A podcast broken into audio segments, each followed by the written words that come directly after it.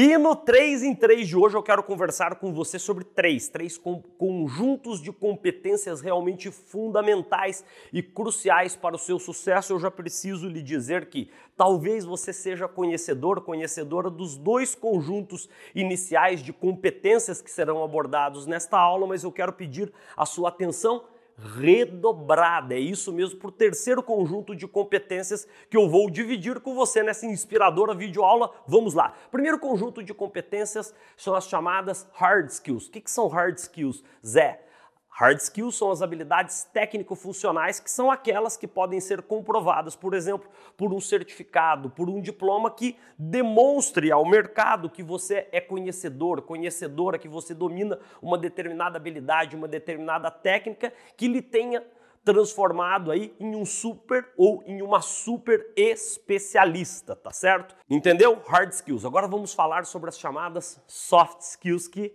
você vai concordar comigo, eu tenho certeza que ganham agora cada vez mais destaque no novo cenário de negócios. Zé, o que, que são essas chamadas soft skills? São as habilidades sociocomportamentais, que, portanto, são aquelas habilidades que não podem ser simplesmente comprovadas por um mero certificado, por um mero diploma. Aqui entram, por exemplo, a capacidade de se comunicar, a capacidade de se comunicar com empatia. empatia é a capacidade singular de nos colocarmos verdadeira e genuinamente no lugar do outro. Todo mundo sabe isso, mas pouca gente pratica.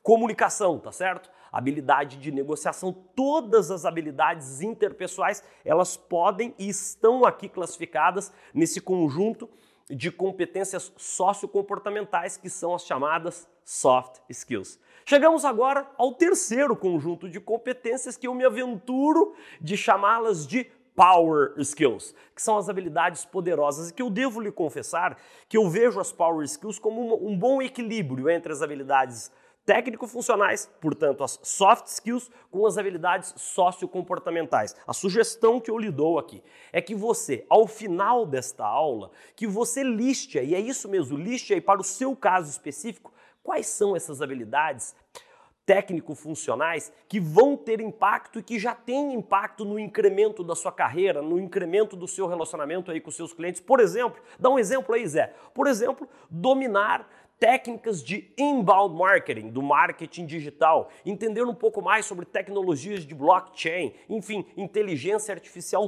tudo isso a gente classifica ali dentro das hard skills. Só que eu também te indico que você pegue aí as habilidades sociocomportamentais que mais têm impacto aí para o incremento da sua carreira, para o incremento do seu negócio, por que não dizer também, tá certo? Que são as soft skills. A partir desse momento você faz a você vai fazer ali a conjunção unir as habilidades sociocomportamentais e as habilidades técnico-funcionais, formando o terceiro grupo das habilidades chamadas Power Skills, ou que agora eu chamo de habilidades poderosas. Portanto, falamos no 3 em 3 de hoje sobre três conjuntos de competências: as hard skills, as soft skills e as power skills. Boas vendas, bons negócios para você.